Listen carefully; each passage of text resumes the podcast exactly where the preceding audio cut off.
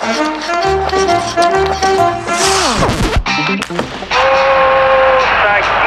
моментов больше не будет.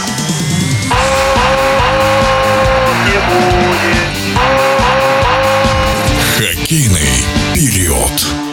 Канадский нападающий авангарда Корбан Найт расторгнет контракт с клубом и выплатит компенсацию. Генеральный менеджер клуба Антон Курьянов заявил, что данное решение форварда связано с его женитьбой. Комментатор Матч ТВ Артем Батрак поделился мнением о ситуации.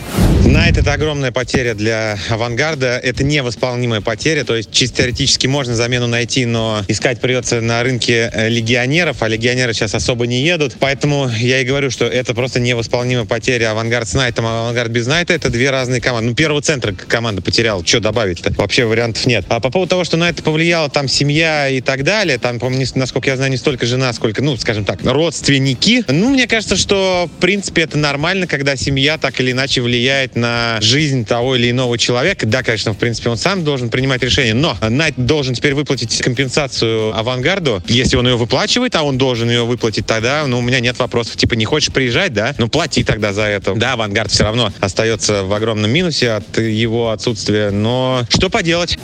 Это было мнение комментатора Матч ТВ Артема Батрака. Хоккейный период.